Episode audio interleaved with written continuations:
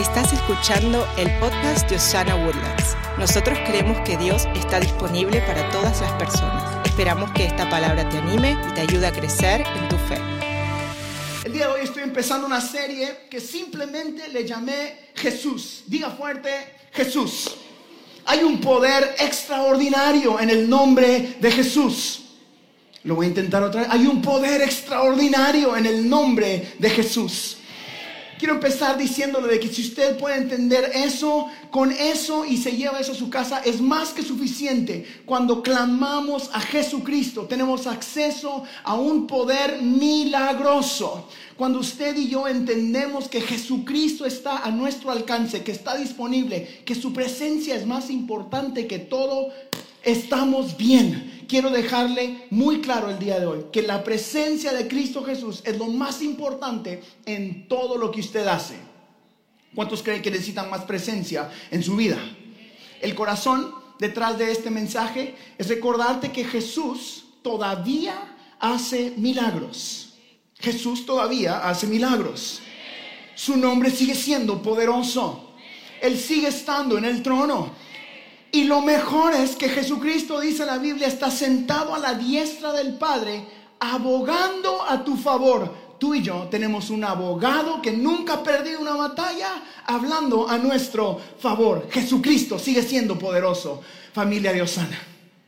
Eh, cuando lo invitamos, o cuando invitamos a Jesús a nuestra vida y aceptamos su dirección, cuando activamos esto, es importante entender que el nombre de Jesús es lo que más, es un arma poderosa en las manos de usted, de su familia, de sus hijos. Así que, una vez más, ayúdeme. Diga Jesús.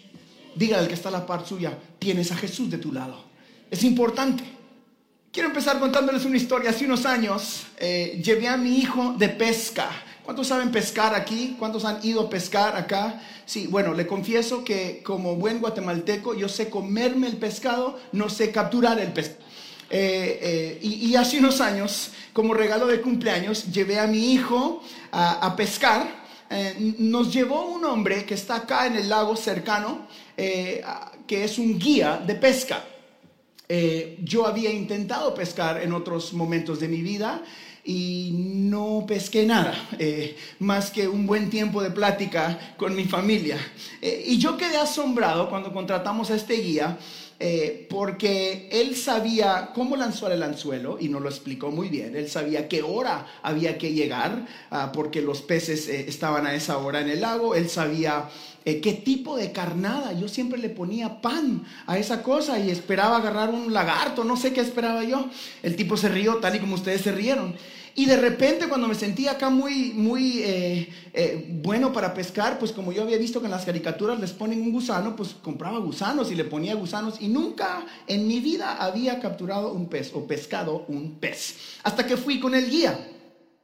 Este tipo era excelente para hacer lo que él hacía. Ese día eh, regresamos a casa demasiados peces para comerlos en una sentada. Eran como 40 peces y él como en 10 minutos les cortó el filet, me explicó cómo comerlos. Fue genial. Yo dije, esta parte de comer, para eso sí soy experto yo, pero para capturarlos no. Lo interesante eh, fue que yo me di cuenta que si yo no seguía las instrucciones de este señor, eh, yo no capturaba nada, aun cuando él estaba en el bote. Él llegaba al punto que me decía, tire el anzuelo aquí. Y yo, pues, ¿cómo vas a ver? Los tiraba un poquito para allá y no agarraba. Y señor Harold le dije que lo tiraba acá y lo tiraba acá y ¡fum! lo sacaba. Y era genial. Si usted algún día quiere ir de pesca, esta es la mejor manera de hacerlo. Yo estaba en una silla que se movía, sacaba el pez, daba vuelta y él quitaba el pez, lo cortaba y me ponía el anzuelo y decía, ahora ya. Yo solo y decía, soy un experto, siempre supe que era bueno yo para esto. si yo no hubiese obedecido, o las veces que no le obedecía a él, em, me di cuenta de que el resultado no era el mismo. Tenía los, las herramientas correctas, tenía las instrucciones correctas, tenía la carnada correcta, pero tenía yo una parte que cumplir en mi vida, y esa era obediencia. Diga conmigo, obediencia. Nuestro guía él tenía la experiencia, él tenía la seguridad y la capacidad, pero yo tenía que hacer dos cosas. Uno, creer que él sabía lo que estaba haciendo Y dos, seguir los pasos. Unos de esos pasos fueron bastante difíciles, se los confieso. Por ejemplo, yo no sé por qué los peces quieren ser capturados antes de que salga el sol. Él me dijo, tiene que estar usted aquí a las 4 de la mañana. Le dije, bueno, estos peces no duermen, ¿o qué? Le dije, eh, pero tenías que estar ahí súper temprano. Después tenías que tener la carnada correcta y usted me entiende, ¿no? Eh, lo impresionante de todo esto es de que si yo no seguía las instrucciones, aún teniéndolo a él a mi lado, yo no recibía los resultados. ¿Por qué le estoy contando esto? Porque hay muchos de nosotros que tenemos años de estar en la barca correcta, recibiendo las instrucciones correctas, pero no hemos tenido obediencia suficiente para experimentar los resultados que Jesucristo quiere darte a ti y a tu familia.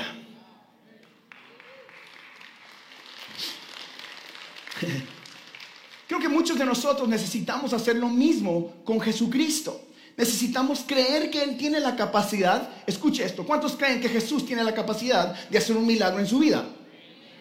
Necesitamos creer que Él es quien dice ser, que Él puede hacer milagros en tu vida, pero también necesitamos la palabra clave y que es ove.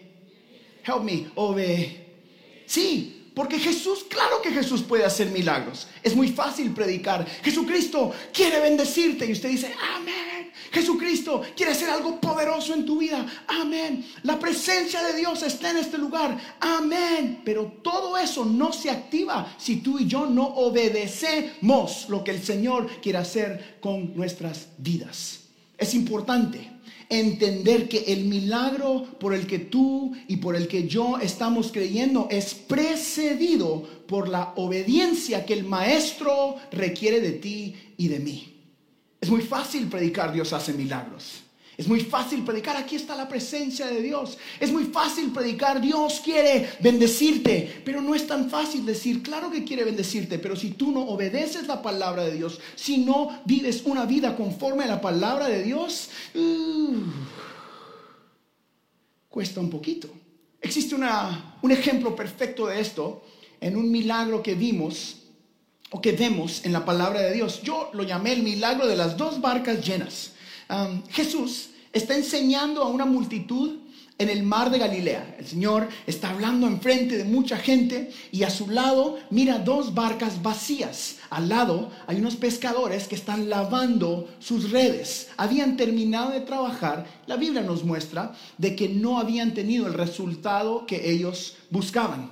En este punto es donde yo quiero enseñarle a usted cómo la obediencia que esta gente tuvo causó un milagro sobrenatural.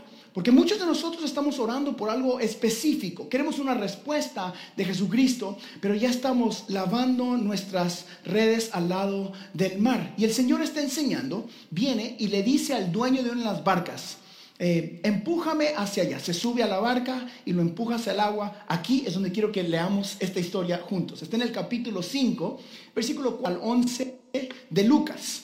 La Biblia dice, cuando terminó de hablar, hablando de Jesús, le dijo a Simón, ahora ve a las aguas más profundas y echa tus redes para pescar. La respuesta es, maestro, hemos trabajado mucho durante toda la noche y no hemos pescado nada.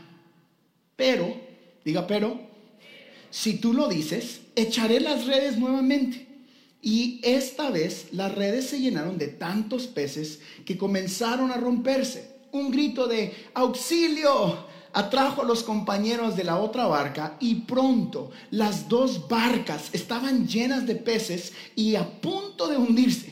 Cuando Simón Pedro se dio cuenta de lo que había sucedido, cayó de rodillas delante de Jesús y dijo, Señor, por favor, aléjate de mí. Soy un hombre tan pecador pues estaba muy asombrado por la cantidad de peces que había sacado, al igual que los otros que estaban con él. Sus compañeros Santiago y Juan, hijos de Zebedeo, también estaban asombrados.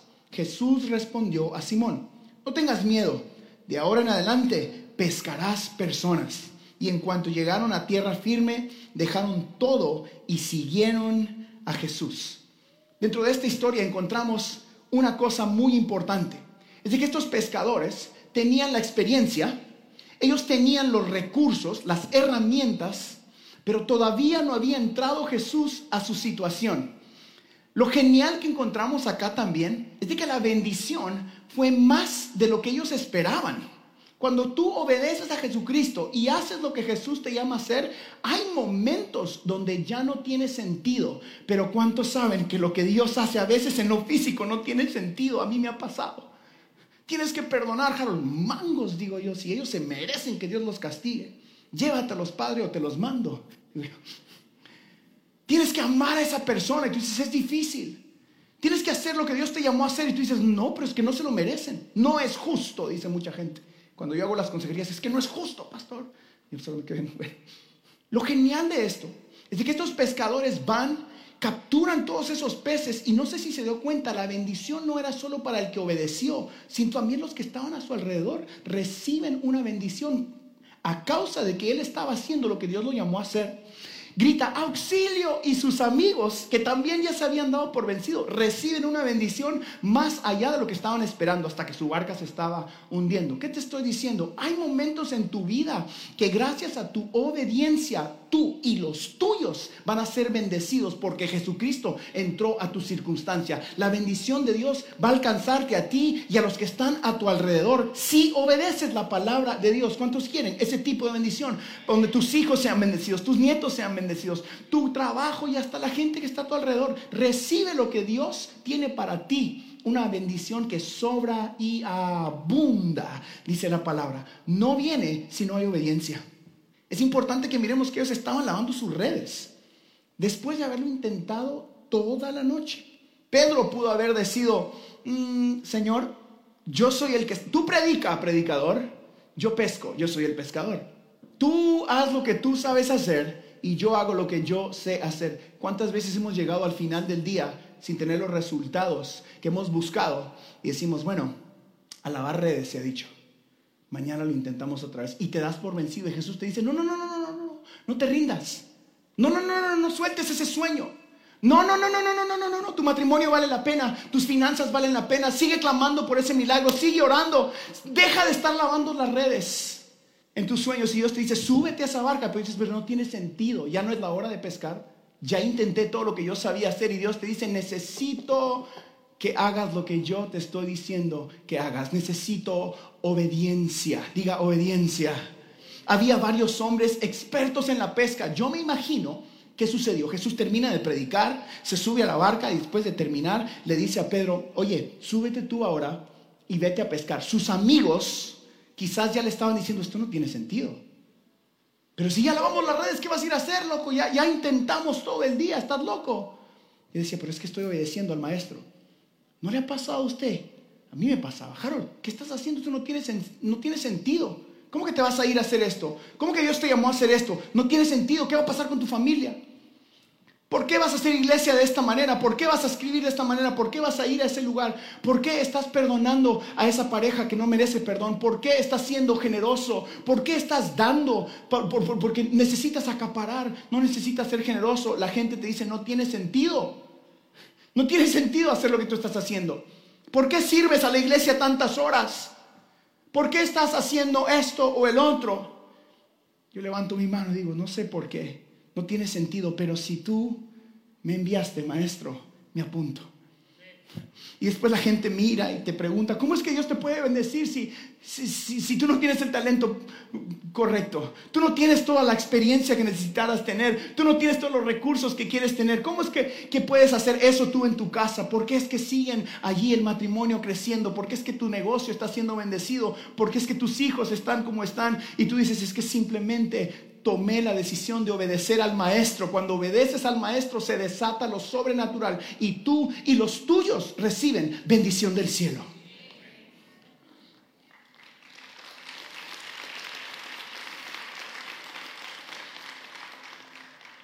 De la misma manera nosotros siempre vamos a estar como estuvo Simón Pedro aquí en este lugar.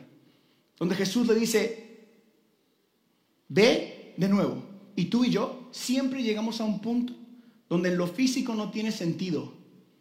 Pero vas o no vas a obedecer a Jesús. ¿Qué vas a decidir? Quizás, como estos pescadores, muchos de nosotros ya llegamos a lavar redes el día de hoy. Estás aquí sentado y esta es tu manera de decir, bueno, no tengo más que hacer. Mucha gente se acerca acá y dice, Ya no hay nada más que hacer, más que esperar por un milagro. Es nuestro último recurso. Pastor, ore por mí porque yo ya no sé qué hacer. digo, ¿por qué no empezó orando? Señor, venga, esta es otra, ponga manos sobre nosotros y ore. Y viene acá como último recurso. Damas y caballeros, la iglesia no es el único recurso, es el recurso que usted y yo tenemos para acceder a lo milagroso de Jesucristo. Es el recurso. En tu familia, en tu matrimonio, en tu trabajo, en esos deseos y sueños que Dios ha puesto en tu corazón, no es tiempo de lavar redes. No te des por vencido. O quiero apuntarte al nombre sobre todo nombre, el nombre de Jesucristo. En esta temporada y durante toda esta serie de Navidad, yo quiero recordarte a ti de que esto realmente se trata de Jesucristo. ¿Qué sucedería si en Osana encendemos una revolución de gente que en vez de hacer su lista navideña, pregunta cuál es lo que puedo hacer yo para bendecir a otras gentes? ¿Qué sucedería si realmente amamos a nuestro vecino como Dios nos ama a nosotros? ¿Qué sucedería en Woodlands si tenemos un grupo de 500, 600 personas que son nuestra familia de Osana y podamos decir, hoy me decido a bendecir a alguien en mi ciudad?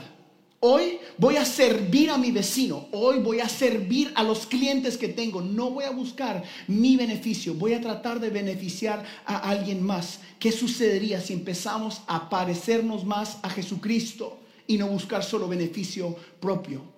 Durante esta serie que yo llamé Jesús, vamos a apuntar nuestras vidas a que Jesucristo realmente sea el que brille, a donde Él sea el protagonista de tu Navidad donde Jesucristo realmente sea el centro de nuestras casas. Porque puedes tener todo en tu vida, la experiencia, las herramientas, los recursos, la técnica correcta, pero si la presencia de Jesucristo no está en tu casa, tu barca nunca se llena de la bendición de Dios. No hay nada que pueda reemplazar la presencia de Jesucristo, amigos pantallas, luces, bocinas, cantantes, predicadores, motivacionales, dinero, lo que tú quieras. Nada reemplaza la paz que solo Jesucristo nos puede dar. Nada reemplaza el cuidado que tus hijos reciben cuando los has cuando has orado por ellos, cuando los has ungido, cuando los has guardado con la sangre de Cristo. Nada puede hacer lo que la presencia de Dios puede hacer en nuestras vidas. Hay una bendición sobrenatural que se activa cuando clamamos a Jesucristo, porque él todavía sana, él todavía salva, él todavía restaura, él sigue siendo el todopoderoso. Él es el Dios que necesita tu obediencia para activar lo poderoso en tu vida. La Biblia dice esto de una mejor manera en Josué capítulo 1, versículo 8. Dice, recita siempre el libro de la ley y medita en él de día y de noche. Cumple con cuidado todo lo que está en el escrito. Y aquí está, así prosperarás y tendrás éxito. ¿Cómo tengo prosperidad, pastor? ¿Cómo tengo éxito? La palabra de Dios. Punto y aparte, se acabó. No es tu talento, no es que eres tan guapo, aunque ustedes son guapísimos. Hay que hablar las cosas que no son como si fuesen, ¿verdad, Javi? Aunque ustedes son súper talentosos, aunque tienes las conexiones correctas, aunque conoces a quien tú conoces, nada te puede dar el éxito y la prosperidad que Jesucristo te puede dar. La gracia y la misericordia y el favor de Dios es lo mejor que podemos tener en nuestra vida. ¿Cómo viene eso? Obediencia. Dígalo fuerte. Vamos, ayuden fuerte. Obediencia es necesario. La presencia de Jesús es lo más importante. Esa presencia es la que cambia todo. Después debemos obedecer. Escúcheme bien. Y esto es eh, quizás no lo más fácil de decir como pastor, los 11 meses que acaban de pasar en el 2022, donde aprendimos principios, donde aprendimos palabra, donde tenemos el conocimiento, realmente no servirían de nada si usted no los pone en práctica. Yo conozco mucha gente con mucho talento y toda la sabiduría y poca práctica. De nada nos sirve si no vivimos el Evangelio. Un Evangelio relacional un evangelio donde usted sea un buen amigo. Un evangelio donde usted se alegre de las victorias de alguien más. Un evangelio donde usted camine esa milla extra con alguien que lo necesita. ¿Cuándo es la última vez que te despertaste preguntando cómo le sirvo a alguien? ¿Cómo ayudo a alguien más? Sea honesto con usted mismo. Tómese 10 segundos. ¿Cuándo fue la última vez que tu día no estuvo centrado o anclado sobre cómo vivo yo mejor? ¿Cómo mejoro mi situación familiar? ¿Cómo mejoro mi casa? ¿Cómo mejoro mi negocio? ¿Cómo tengo más plata en el banco? ¿Cómo le compro a mis hijos la mejor vacación? Lo que tú quieras. ¿Cuándo fue la última vez que eso salió de tu mente y de tu casa y de tu corazón y dijiste, hoy me voy a decidir a bendecir a alguien? De alguna manera. Pausa para que piense. Es importante que activemos la generosidad en nuestra vida porque eso nos hace más como Jesucristo. Mire lo que dice la Biblia en Santiago capítulo 1, versículo 22, y ya voy a ir terminando y cerrando este tiempo. Dice la Biblia, Santiago 1, versículo 22. Dice la Biblia, no se contenten solo con escuchar la palabra, pues así se engañan ustedes mismos. Llévenla a la práctica. Yo no me quiero contentar con que nuestra iglesia crezca en número. Me quiero contentar con que nuestra iglesia crezca en misericordia, con que nuestra iglesia crezca en el conocimiento de la presencia de Dios, con que nuestra iglesia crezca en el conocimiento de la generosidad con gente a nuestro alrededor. Quiero que seamos la iglesia latina conocida por ser la más generosa de todo el estado de Texas y de todo este país. ¿Por qué no nosotros? Alguien va a causar una revolución de generosidad. Alguien va a causar el próximo, próximo movimiento en esta ciudad en español donde la presencia de Dios sea tan fuerte que la gente tenga que venir porque aquí está Jesús, no porque está atractivo todo esto, porque aquí está Jesús. Por eso que esto. Por eso. Eso no viene si no obedecemos. Eso no viene con que yo me gaste la garganta gritando y predicando. Eso viene cuando usted y yo seamos más como Jesús. Y para ser más como Jesús, ¿qué tengo que hacer, pastor? Obediencia. Obedezca la palabra de Dios. Conozca su corazón y actúe como Él actúa. Inténtelo un poquito a la vez. Y cuando caiga, ¿qué hago, pastor? Reciba la misericordia y la gracia. Pero mientras tanto, intentémoslo. Porque yo creo que uno de los mayores retos no es saber qué es lo que tenemos que hacer o qué es lo que Dios está pidiendo de nosotros. Esos se los comparto desde acá. Jesús quiere que ames al prójimo. Jesús quiere que seas generoso. Jesús quiere que conozcas su palabra. Eso se los comparto yo, ese no es tu mayor reto. Tu mayor reto es si vas a tomar la decisión de hacer eso que Dios está pidiendo de ti. Si vas a tomar la decisión de que Jesús sea el centro de tu vida. Ese es el mayor reto. El mayor reto es, ¿será que voy a dejar de confiar en mí mismo y voy a poner mi confianza en el Todopoderoso? ¿Será que me voy a ver yo solo como el manager de lo que Dios me ha dado y no como el dueño.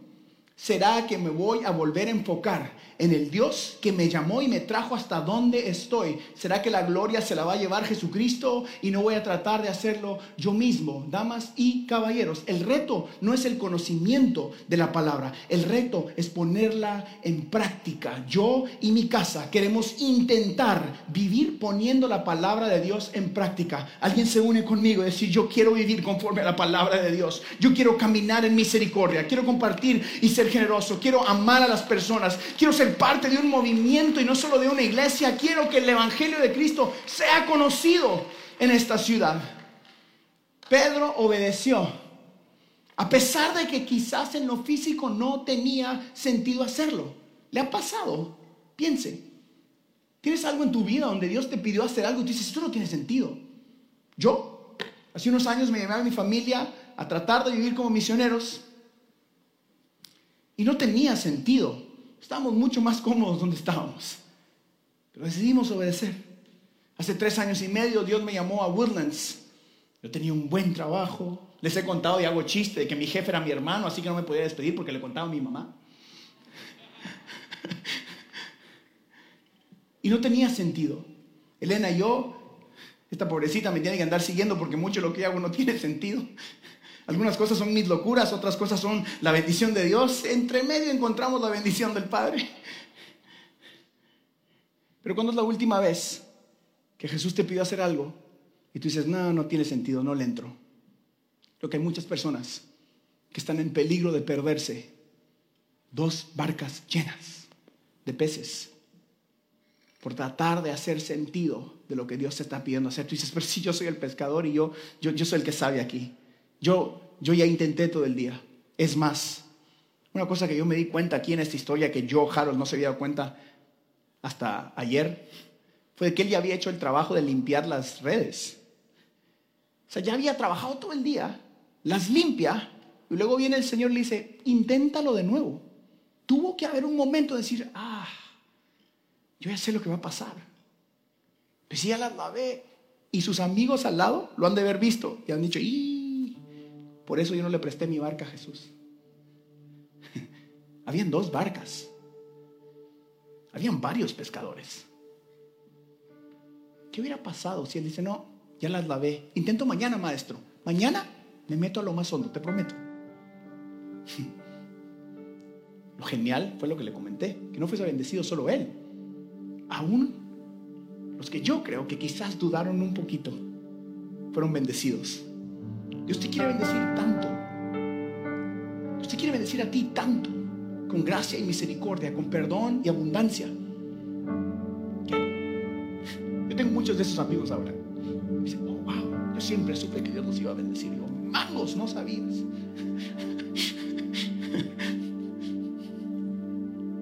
no tiene sentido. ¿Cómo vas a dejar todo eso atrás? Pero si ya lavaste las redes, Juan, Pedro, Javi, Jorge. Ya hiciste el trabajo y no funcionó. Pero si tu matrimonio ya no tiene salida. No, no, no, no, es que tus finanzas, eso de dar y eso de ser generoso, eh, todo lo demás está bonito, pero no obedezcas esa parte. No, no, no, no, eso de servir al prójimo, venir aquí, abrir una puerta o poner una bocina, ¿cómo honras a Dios? Es. Eso de amar al que no es tan fácil de amar, eso de ir y predicar el Evangelio, eso de llene usted. Hay muchas veces donde lo que Dios te pide no va a tener sentido. ¿Qué te está pidiendo Dios a ti? Que ames a esa persona que no merece ser amada. ¿En qué parte de tu vida o en qué área de tu vida te está pidiendo obediencia el Señor? Que sigas tu marido y tú dices, sí, pero es que este loco siempre nos lleva a chocar con la pared. Que perdones a tu esposa, que perdones a tu esposo. ¿Qué te está pidiendo Dios que no tiene sentido? Yo crecí en una casa donde el perdonar no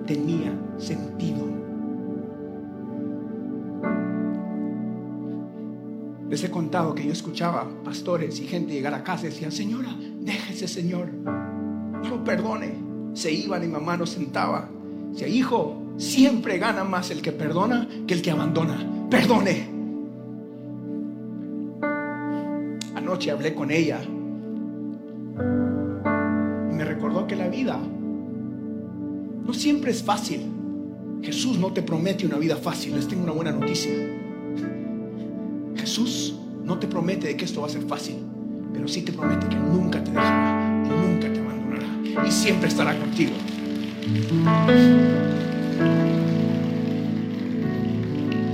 Hoy yo quiero animar a Osana a que tomemos la decisión de hacer lo que Dios nos está pidiendo. ¿Qué te está pidiendo hacer el Señor? ¿Perdonar?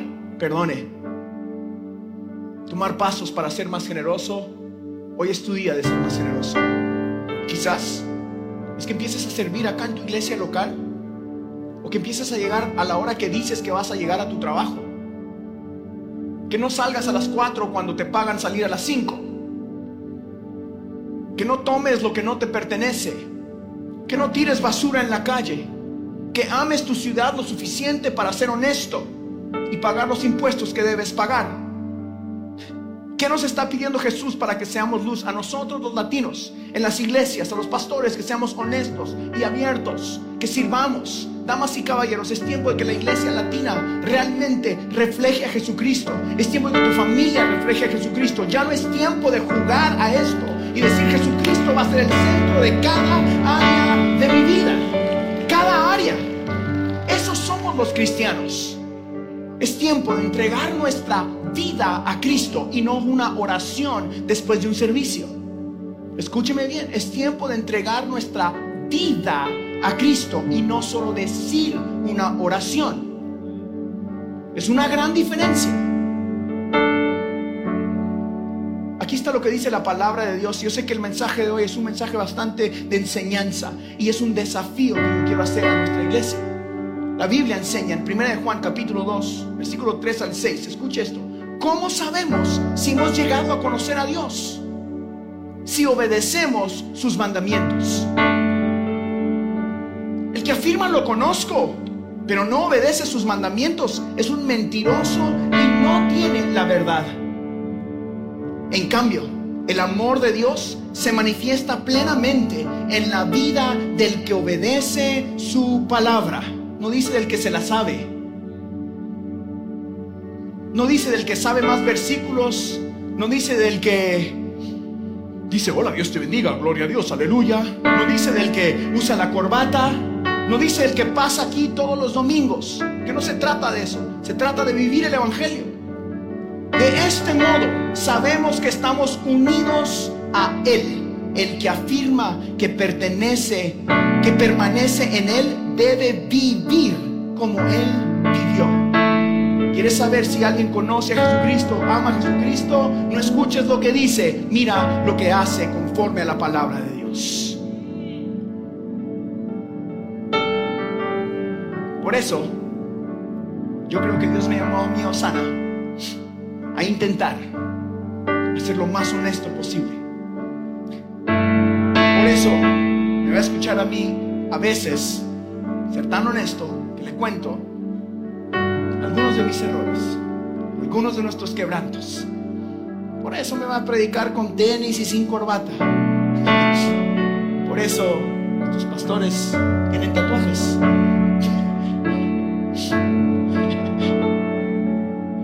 Porque yo creo que lo más importante no es actuar aquí arriba como que fuimos santos. Lo más importante es que nos enfoquemos en Jesucristo. Él es el que cambia, Él es el que salva y Él es el que